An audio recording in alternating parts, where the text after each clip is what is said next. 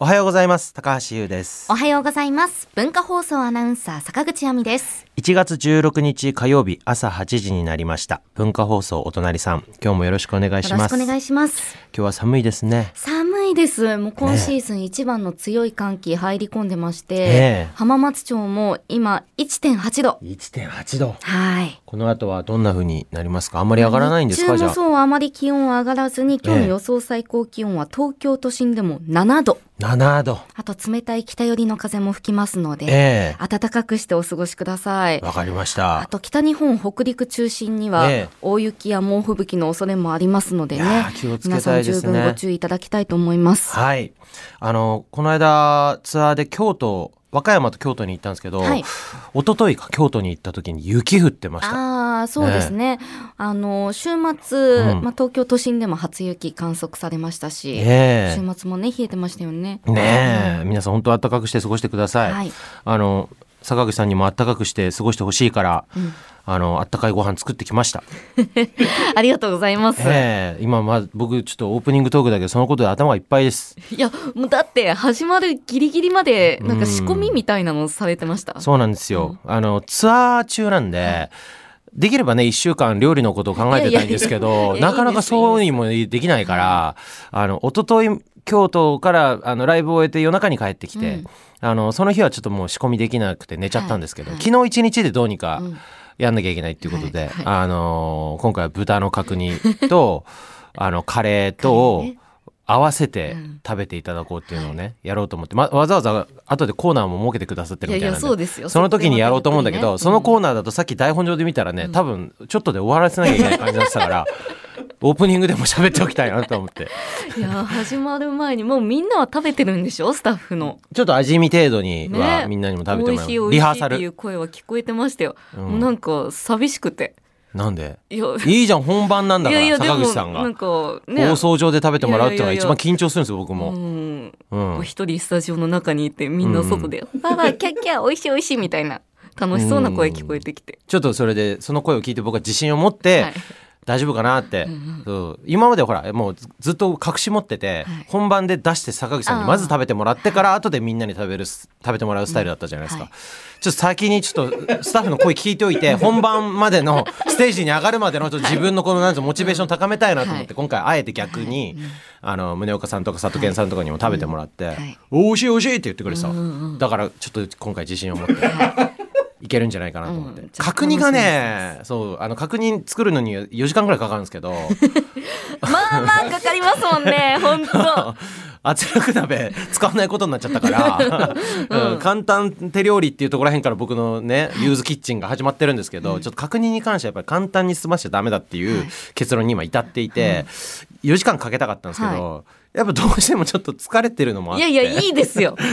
ゆっくり休んでくだそさい。うゆっくり休もうって思ってる中であああの豚バラブロック買いに行かないと思って昨日ね疲れた体に鞭打ってスーパー行って豚バラブロック買いに行って申し訳ない。で煮込んで、あの大事なのが、はい。あの煮込んで煮込あの下下煮込みね。あのまず下茹でか。下茹でした後で、あの味付けして煮込む、うん。そこそれだけだと味がつかないってことが分かったってことで先週僕はちょっと熱弁させてもらったんですよ、はい。そっから冷ます最中に、うんうん。豚の中にタレの味が染み込んでいくんですよ。はい。で冷ましたところまではやったんですよ。今朝までに。んでそのまま持ってきちゃったんですよ。はい。本当であればそこからもう一回煮込み直して、うん。さらにとろとろふわふわ味もじっくりはい。入ってるみたいな、うん。そそれをね坂口さんに食べてほしかったんだけど、あの冷ますところでああもう行かなきゃってなっちゃったから もう一回煮込む時間なくて来ちゃったから。今あのその外で何や何やってたかって、その田中君に、スタッフの田中君にバルミューダをちょっと起動してもらって、あ あのバルミューダでチンすると。電子レンジ。電子レンジで、はい。でも電子レンジでチンするってさあの電子レンジで素晴らしい機械だと思うけど、うん。やり方を間違えるとさね下茹でしたあの3時間が何だったのかってなるぐらいカチカチに焼かれちゃったりするわけで、うん。温められちゃったりしたら、僕の中でちょっとそれは不本意なんですよ。まあ。加減が大事ですもんね。そう。だからちょっと本番ギリギリまで一番弱いワット数で 1分ずつ温めて大丈夫か？大丈夫か？って1分ずつやってあ今これぐらいだっってやって。いや文化放送のこのスタジオある9階のフロアね、うん。向こうの方までなんかすっごいいい匂いしてましたよ。ああ、うん。いい匂いだったかな、はい。どうどう思ってるんだろうと思ってあのあ 俺あんまりさ この番組のスタッフさん以外の方はい々もいらっしゃるじゃないですか、うん。あっちに座ってなんかテラちゃんの皆さんね。テラちゃんの皆さん。んがお仕事の話されてるでしょ、はい。そう。で俺人見知りだからさ この番組のスタッフの方々以外の人たちにあんまりなんか「すいませんカレー作ってんすよね」とかってあんまなんか言えない自分がいて。そう。俺本当ねこ心を開かないで目も合わせられないんですよ。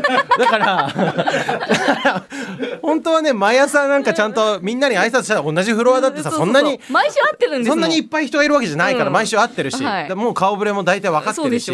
そうなんだったらその人たちにも振る舞おうかなって それぐらいの量今回作ってこれてるし、はい。って思ってるんだけど逆になんかうわ、ね、苦手な人もいるかもしれないじゃん。こういう匂い豚の角煮とか分かんないけまあど。中にはね。なんだよ朝から何の匂いだよこれは。はいって思われてたらどうしようとか、ちょそういう葛藤はあった。いやね、うん。うん皆さんお騒がせしました。ごめんなさい。はい。すいません、はい。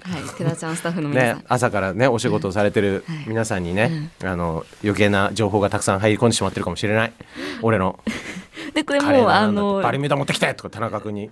そうですね、ううんん。料理の話ですけれども。何何何？いやいやいや。ダメだった？いやいや違う違う。ツアーの何話も聞きたいなと思って。いろいろ行かれてたんですよね。京都とか。和歌山に和歌山行ってきました。はい。はい。その話しますか？豚の角煮の話もういいですか？まだあります。食べたい気持ちを。いやいや食べたい気持ちを。上げてってほしいなと思って、今回ちゃんとまたあのご飯の上に乗っけるスパイスもいっぱい持ってきてるから、うん。いやいっぱいありますよね。そうで多分ねそのコーナーの中では話せないような気がするから、豚の角煮の煮方も 先週さあの豚の角煮を作る時にはい。皆さんだしなんか使わないでしょ、だし使わないです。僕はだしを使ったんだ、はい。ね。レシピを信じないはい。男高橋、うん。ね。オリジナルでやりたいっていう思いがあるから、はい。ね。クリエイターだから、だからクリエイターですよね。クリエイターだから、はいはいはいあのみんなと同じことやりたくないっていう思いがやっぱどっかにあるんでしょう、はいはいそれできょ去年じゃない先週だし使ってうんはい。やったら、なんかあんまみんなうまいって言わなかったじゃん。いやいやいや美味しかったですって。美味しいって言わなかったのよ。ないやいや言ってくれたわかるわかる。うん。言った。みんな優しいから意外だったって。そうそうそうそう。言ったんだよね。そう。そう。あの普通にレシピ通りに作った角煮と、でレシピ通りからちょっと派生して高橋ユーズキッチン、はい。オリジナル角煮っていうのを2つ作ってきて、先週食べてもらったんですよ。はい。だからあのレシピ通りの方はもう、おおみんな美味しいっつってそそれねだって誰が作ったって同じになるんだからそれね。そううまいって言って 食ってくれたんですよ。ありがとう、うん嬉しい。でももう一つの方方はもなんかお？あれ？みたいな。意外だったっていううん？みたいな。うん意外みたいな、はい。こんな角煮食べたことないみたいな。そうそうそう。でしょ？はいで何をやったかってそのあの角煮を煮るときに僕はかつおだしと、はい。かつおだしだけか、うん。先週は、はい。をかつお大量に入れて煮込んだんです。よはい。でそうすることで豚の中にも、まあそのちょっとね、はい。魚介系というか、うん。ちょっと和風のはい。角煮ができたというふうに僕は思ってたわけ、はい。でもその意外性に対して先週は皆さん戸惑われてた。若干。若干ね。若干ね。そう。それはあったでしょ。未未知知との遭遇だったでしょ。でもでも僕が作ってるカレーの方の話すると、はい。カレーはう、ん。そもそも和風だしで作ってるんですよあ僕はだし入れてるっておっしゃってましたねそうなんです。それもそれはちょっとあのプロの僕の友達のカレーやってる人から教わった受け売りなんですが、はい。そのあのルーを作ることと別でもう一個鍋を用意して、あの出汁を取っておくんですよお湯で。はいはい。うん。で最後にそのルーと出汁を混ぜ合わせて、あのちょっとこうジューシーな感じのカレーを僕は作るんですけれども、まあ、要はカレーにも出汁が入ってる。はい。で今日僕が作ろうと思ってるのは角煮とカレーのミックス。あーそっかそっか。そう。角煮カレーを今日、はい。坂口さんに食べてほしいわけ、はい。だからこ今日こそ、うん。その角煮にうん。もう一回出汁を入れるべきだとはいそう僕は思ったわけですよね。そう、うん。先週違和感を感じて ね若干そうとと取り戻せなかったかもしれない僕のその美味しいという感想を。いや相性良さそうですもんね。両方相性いい。だし入って絶対いいと思うの、んはい。ただあの今日時間なくて自分で味見してこれなかったの。そう。だから角煮は角煮で作って、はい。一応出汁入れて。で、今今週は昆布だしも入れました。おー。昆布とカツオのダブル和風だしではい。角煮を煮込んだんです、20分ぐらい前に、うん。味見したいんだよなって言ってボソッとおっしゃってましたけど、うん。じゃあその後高橋さんもまだ味見してないんですか？あいやさっきねだからバルミューダではい。チンした後で、その角煮の柔らかさも含めて味見したんです、あーどうでしした？多分大丈夫。いけると思う。で多分大丈夫って思ったんだけどやっぱ料理人の高橋としては、はい。自分だけで大丈夫って思ったものをね、お客さんに出せないわけよ、はいはい。だからちょっとスタッフの皆さんに協力してもらって、スタッフの佐藤健さんにまず食べてもらって、うんうん僕のマネージャーにも食べてもらって、はい。そしたら合う。いやみんなね美味しい美味しい言ってましたよ本当ね、ん。いやこうまずここまで オープニングで言ったからあとは料理の話そコーナーいいやコーナー9時台のコーナーでたっぷりあるんですよ9時台にも。いやたっぷりじゃないんだってねなんか他のやつもすごいちゃんとやりたいのが入ってる。いろいろあるけど。そうそう、うん。あの柿の種スイカの種と柿の種はさ、うん。盛りだくさんじゃんいつも。えパンダの話とかないんですか？パンダの話。パンダの話って何？いやパンダパンダと会ってきたんでしょ？和和歌山でパンダ、ダに会ってきました、そうでしょ？うん。うん。アドベンチャーワールド、はい。行ってきました、うんうん。パンダ好き、うん大好きです。いやパンダのお土産買ってくればよかったなと思って、うん。ごめんごめん。なんか京都の柿の種だけいやいやこ買ってきちゃった。れも嬉しいですけど、うん、ちょっと旅がうん。肯定的に言うと、和歌山最初に行って、で一日置いて、うん。えー京都で、はい。でそれがまあ一昨日までの工程だったから、じゃほら旅の最中にパンダのぬいぐるみとかさ坂上さんに買ってきてあげた、みんなにねパンダの可愛いの買ってきて、はい持ってやるの大変じゃんさすがに、まあそうね。だからちょっとごめん、うん。いやいいうん。もうもう一回今度行きたいっていう 言いたいところなんだけど、うん。遠いのよ。そうでしょうね。アドベンチャーワールドって白浜にあるんだけど。はいうん白浜ですもんね、のあの和歌山の駅和歌山駅とか和歌山市の,、あのまあ、市街地うん。から、そのアドベンチャーワールドまで94キロとかあるんですよ。うんうんで僕はでもどうしてもその和歌山の皆さんとなんかこう共通の話題が欲しいっていうか、自分の思い出にも作りたかったから、まああ和歌山前日入りしはい。て入ったのがもう夕方ぐらいで、うん。であのアドベンチャーワールドやってなかったんですよ。うんだからその日はあの白浜の方にホテル取って、はい。うん、ちょっとスタッフに取ってもらったうん。和歌山の市街地にあるホテルではなく、自分で一人で白浜の方のホテル取って、そしたらホテル全然空いてなくて、なんか別荘みたいな。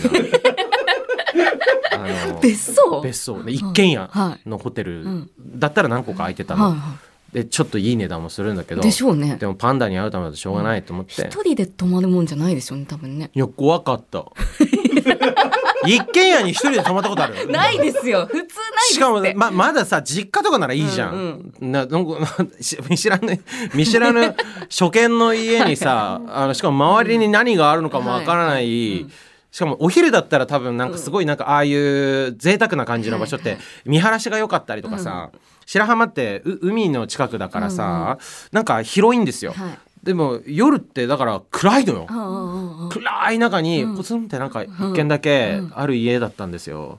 そう。でガチャって入ってったらさ、何も電気とかついてなくし寒いのよ、当たり前だけど、自分で全部つけなきゃいけないのよ、はいで鍵とかもなんかもう直接大家さんからなんか、あのメールもらって、うんあのどこどこそこに隠してあるから、うん。それを鍵あのガチャガチャガチャって、あのば番号を 4, 4つ入力して開けてくださいみたいな、あの対非対面式はいはい。だったんだけどだから誰とも会わずにん。そこに入るみたいな、ドキドキドキするじゃん、うん。なんかスパイみたいな 気持ちで、うんそうそうそう。あですね。入って、うん。で幽霊出るかと思った。はあ出まで 出ませんでした？わかんないのそれが。えどういうこと？なんかあったんですか？いや出たかもわかんない。え何？何？何があったんですか？いや別に何もないんだけど。いや。でも幽霊だったのかもしれないって思うようなことでもそんな幽霊ってそんなもんじゃない？夢かも夢だったのかな？みたいな。そうですけど。うん。うん。もっそラップ音とかは鳴ってた。パチンみたいな。は誰もいないのに。あはあ。誰もいないのに階段登ってくる音とかした。よくその話置いといて普通にあんだけ長尺でカレーと角煮の話できましたよね。いやだってトレンドワードは確認でしょ？